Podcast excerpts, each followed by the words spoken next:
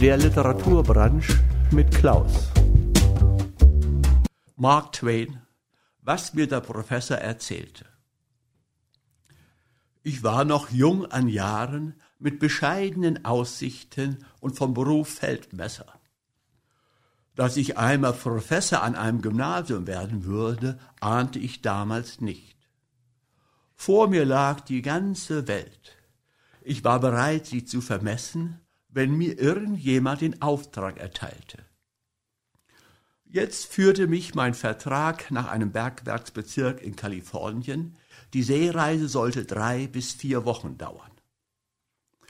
Mit meinen Reisegefährten hatte ich wenig Verkehr. Lesen und Träumen war meine Hauptbeschäftigung. Und um mich dem ganz hingeben zu können, wich ich so viel als möglich jeder Unterhaltung aus. An Bord waren drei Spieler von Profession. Rohe, widerwärtige Gesellen. Natürlich sprach ich nie ein Wort mit ihnen, doch konnte ich nicht umhin, sie häufig zu sehen, wenn ich meinen gewöhnlichen Spaziergang auf dem Vorderdeck machte. Sie saßen dort nämlich früh und spät bei den Karten ihrer Kajüte, deren Tür offen blieb, um den Tabaksqualm samt den Flüchen und Kraftausdrücken hinauszulassen. Der Anblick war mir in hohem Grade zuwider, allein was half's? Ich musste mich drein ergeben. Ein anderer Passagier, der die Fahrt mitmachte, kam mir aber häufig vor Augen, da er entschlossen schien, sich mit mir auf freundschaftlichen Fuß zu stellen. Ich hätte ihn nicht loswerden können, ohne ihn zu kränken. Und das brachte ich nicht übers Herz. Auch nahm ich seine ländliche Einfalt und unaussprechliche Gutmütigkeit sehr für ihn ein. Als ich das erste Mal seine Ansicht wurde, hatte ich mir gleich gedacht, er müsse ein Wiesenbauer oder Farmer aus den Hinterwäldern im Westen sein. Vielleicht aus Ohio. Und bei näherer Bekanntschaft stellte sich richtig heraus, dass er Viehzüchter war und aus dem Innern von Ohio kam. Die Freude über meinen Scharfsinn, mit dem ich den Nagel auf den Kopf getroffen hatte, war wohl der Grund, dass ich sofort für John Bacchus, so hieß der Mann, ein warmes Interesse empfand. Täglich pflegten wir nach dem Frühstück zusammenzutreffen und auf dem Deck spazieren zu gehen. Nach und nach teilte er mir in seiner harmlosen Redseligkeit alles mit, was seine Person betraf. Geschäfts- und Familienangelegenheiten, Verwandtschaften, Aussichten, politische Anschauungen und dergleichen mehr. Daneben ließ er sich auch von mir erzählen. Er fragte nach meinem Gewerbe, meiner Herkunft, wollte meine Pläne und Zwecke wissen und meine ganze Lebensgeschichte. Dass ich ihm so bereitwillig Auskunft gab, beweist die Macht seiner sanften Überredungskunst. Denn es lag sonst gar nicht in meiner Natur, mit Fremden über meine Privatangelegenheiten zu reden. Einmal äußerte ich etwas über Trigonometrie. Das lange Wort schien ihm angenehm aufzufallen, und er erkundigte sich nach der Bedeutung, die ich ihm erklärte. Von da ab nannte er mich nie mehr bei meinem eigenen Namen, sondern immer nur Trigo.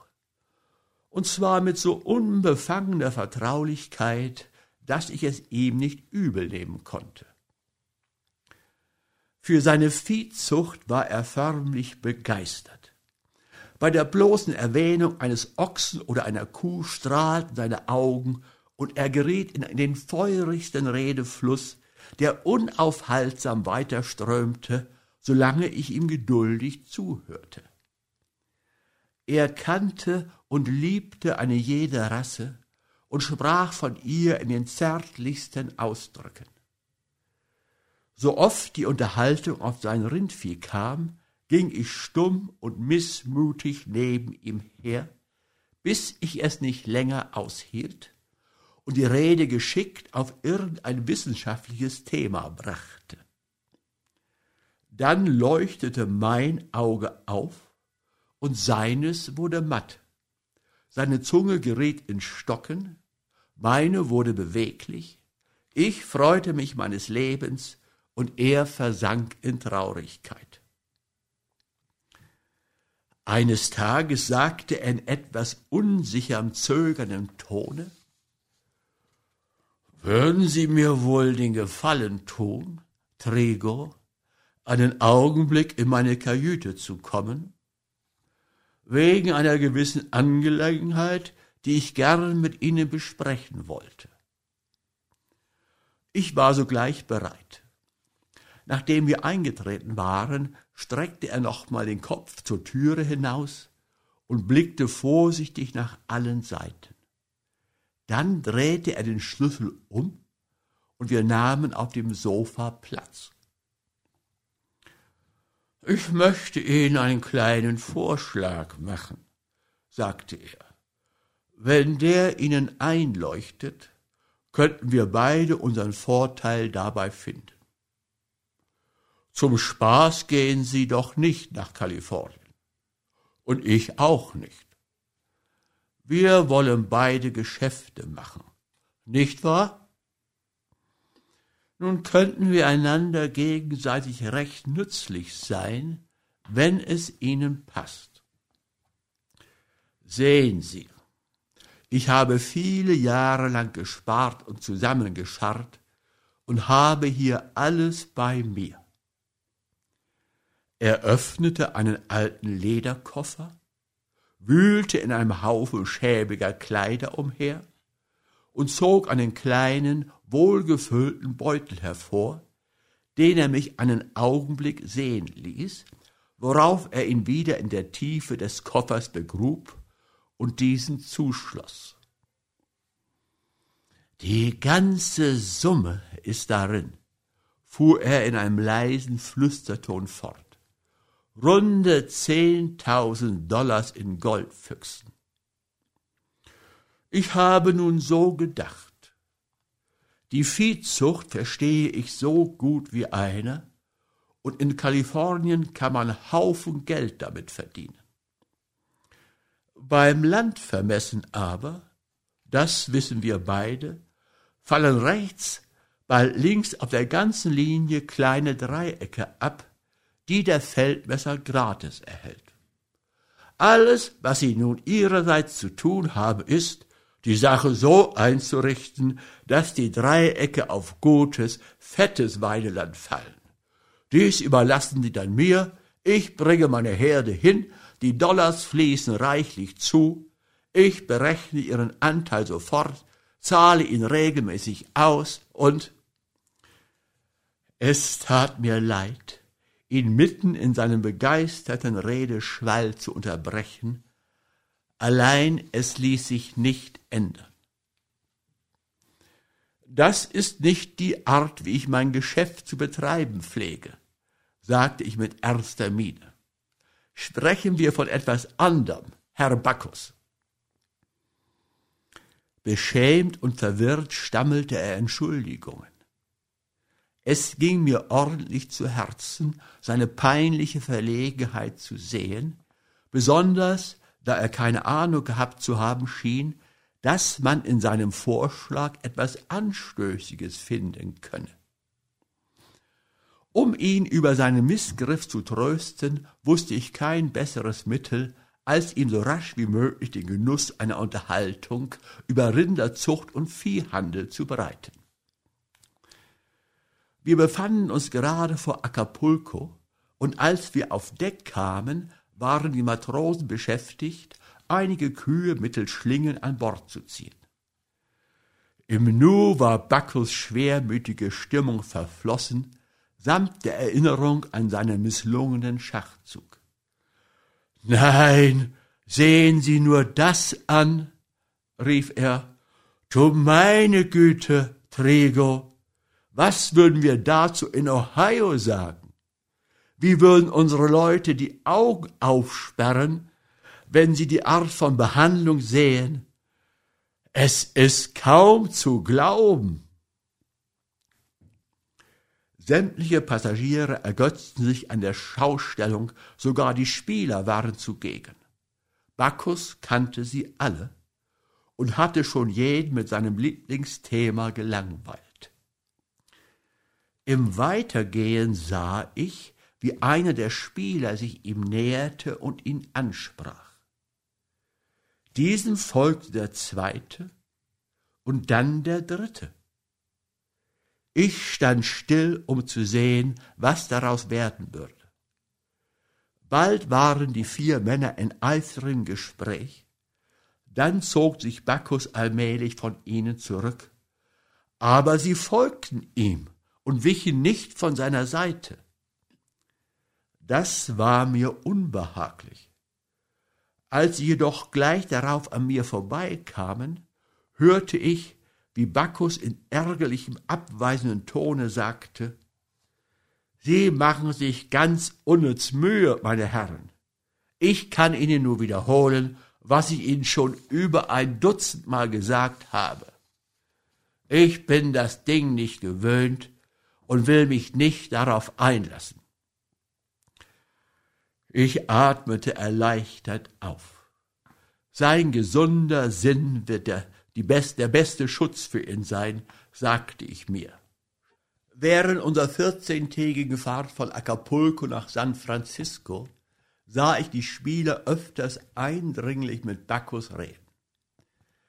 Endlich konnte ich es mir nicht länger versagen, im Gespräch darauf hinzudeuten, um ihn zu warnen. Er lachte wohlgefällig. Freilich, sagte er, Sie zerren die ganze Zeit an mir herum. Ich soll doch nur zum Spaß einmal ein Spielchen mit ihnen machen. Aber ich werd mich hüten. Meine Leute haben mir wer weiß wie oft eingeschärft, mich von dergleichen Pack in Acht zu nehmen. Die Reise ging weiter und wir näherten uns San Francisco. Es war eine dunkle, stürmische Nacht. Doch ging die See nicht sehr hoch. Ich hatte den Abend allein auf Deck zugebracht und wollte mich gegen zehn Uhr eben in meine Kajüte begeben, als ich aus der Spielerhöhle eine Gestalt auftauchen sah und in der Finsternis verschwinden sah. Ich erschrak heftig, denn es war niemand anderes als Bacchus. Rasch sprang ich die Schiffstreppe hinunter und spähte überall nach ihm umher, konnte ihn jedoch nicht finden. Dann eilte ich wieder hinauf und kam gerade noch recht, um zu sehen, wie er in das verdammte Schurkennest hineinschlüpfte. Hatte er sich endlich doch verlocken lassen? Höchstwahrscheinlich. Vielleicht war er heruntergegangen, um seinen Beutel mit den Goldstücken zu holen. Voll böser Ahnung näherte ich mich der Tür. Sie war nur angelehnt, und durch die Spalte sah ich mit bitterem Leidwesen meinen armen Freund am Spieltisch sitzen. Wie sehr bereute ich es jetzt, dass ich nicht eifriger bemüht gewesen war, ihn zu warnen und zu retten, statt meiner törichten Zeitvertreib nachzuhängen und mich in meine Bücher und Träumereien zu vertiefen. Bacchus spielte nicht nur.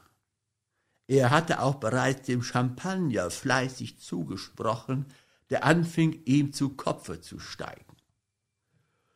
Laut verkündete er das Lob des Sex, der ihm ganz vortrefflich munde. So etwas Gutes sei ihm noch nicht über die Zunge gekommen. Er wolle weiter trinken, trotz aller Mäßigkeitsvereinler. Ich sah, wie die Schurken einander verstohlen zulächelten. Sie schenkten alle Gläser voll, aber während Bacchus das seinige bis auf den Grund leerte, nippten sie nur und gossen den Wein heimlich über die Schulter. Mir war der Auftritt so widerwärtig, dass ich weiterging, um mich durch den Anblick des Meeres und das Rauschen des Windes zu zerstreuen. Eine innere Unruhe trieb mich jedoch alle Viertelstunden wieder nach der Türspalte zurück. Jedes Mal sah ich, wie Bacchus seinen Wein austrank und die anderen ihn fortgossen. In so peinlichen Gefühlen hatte ich noch nie eine Nacht verlebt. Meine einzige Hoffnung war, dass wir recht bald vor Anker gehen würden. Damit wäre zugleich dem Spiel ein Ende gemacht. Um den Lauf des Schiffes zu fördern, schickte ich ein Gebet gen Himmel, und als wir endlich mit vollen Segeln durch das goldene Tor einfuhren, klopfte mein Herz vor Freude. Wieder eilte ich nach der Spalte und sah hinein. Ach, mein Hoffen war vergeblich gewesen. Bacchus saß da und lallte mit schwerer Zunge, seine schwimmenden Augen waren blutunterlaufen, sein dunkles Gesicht glühte, und er wiegte sich trunken hin und her mit der schwankenden Bewegung des Schiffes. Eben führte er wieder das Glas zum Munde, während die Karten ausgeteilt wurden. Als er seine Hand erhob, leuchteten seine glanzlosen Augen einen Moment in hellem Schein. Die Spieler sahen es und wechselten kaum merkliche Blicke des Einverständnisses. Wie viele Karten? Keine, sagte Bacchus. Einer der Schurken, Hank Wiley hieß er, warf eine Karte ab, die anderen jeder drei. Dann fingen sie an zu bieten. Anfangs nur kleine Summen, einen oder zwei Dollars, bis sich Bacchus auf zehn Dollars verstieg. Wiley zögerte einen Augenblick, dann hielt er mit und bot zehn Dollars darüber. Die beiden anderen passten und legten die Karten hin. Bacchus bot zwanzig Dollars höher. Wiley sagte, ich halte mit, hundert Dollars mehr. Lächelnd streckte er die Hand aus, um das Geld einzustreichen. Legen lassen, rief Bacchus in trunkenem Mut. Was? Sie wollen höher bieten? Freilich will ich. Ich halte mit. Und hier sind noch hundert rüber. Er griff in seine Rocktasche und legte die erforderliche Summe auf den Tisch. Hoho, wollen Sie da hinaus? Dann sage ich fünfhundert an, versetzte Wiley. Und ich biete fünfhundert mehr, schrie der betörte Viehzüchter, holte den Betrag heraus und türmte ihn auf den Goldhaufen. Die drei Verschworenen konnten ihre Freude kaum mehr bergen. Jetzt war von Schlauheit und Verstellung nicht länger die Rede. Das Beet ging Schlag auf Schlag und die goldene Pyramide wuchs zusehends. Endlich lagen zehntausend Dollars beisammen. Wiley warf einen Beutel voll Gold auf den Tisch. Fünf Dollars drüber. Nun, mein werter Freund vom Lande, wie steht es jetzt? Aufdecken, rief Bacchus und legte seinen Goldsack auf den Haufen. Worauf haben Sie geboten? Vier Könige, Sie verdammter Narr, lachte Wiley, ihm die Karten zeigend, während er zugleich mit beiden Armen den Einsatz schützte. Verhasse, Sie Dummkopf, donnerte Bacchus und hielt seinem Gegenüber einen gespannten Revolver vor.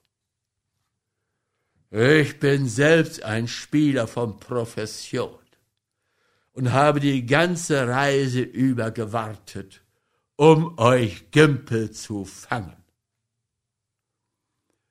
Rumpel die Pumpel, Der Anker sank in den Grund und die lange Reise war zu Ende. Ja, ja, wir leben in einer bösen Welt. Einer von den Spielern war Bacchus Spießgeselle. Er hatte die verhängnisvollen Karten auszuteilen, und es war verabredet worden, er solle Bacchus vier Damen geben. Aber ach, das hatte er nicht getan. Eine Woche später stieß ich in der Montgomery-Straße auf Bacchus, der nach der feinsten Mode gekleidet war. Was ich Ihnen noch sagen wollte, meinte er, als wir uns voneinander verabschiedeten, über die fetten Weideplätze, die Dreiecke, wissen Sie, von denen wir sprachen, brauchen Sie sich keine Gedanken mehr zu machen. Ich verstehe eigentlich nichts vom Viehstand, als was ich in den letzten vierzehn Tagen vor der Abreise in Jersey aufgeschnappt habe. Meine Schwärmerei für Herden- und Rinderzucht hat ihren Zweck erfüllt. Jetzt ist sie mir nichts mehr nütze.